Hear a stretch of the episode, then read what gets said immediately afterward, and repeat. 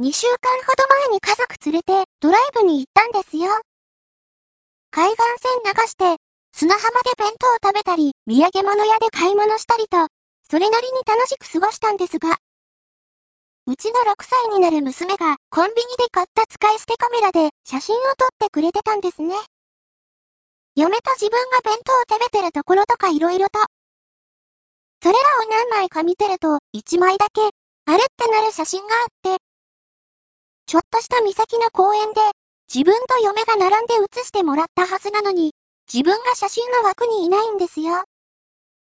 あ、まだ子供だから失敗しちゃったんだって勝手に納得して、笑いながら娘に、今度はパパも写してねって言ったら、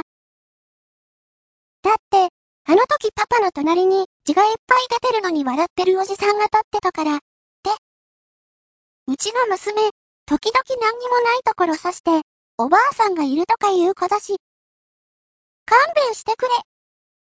マジで寒気した。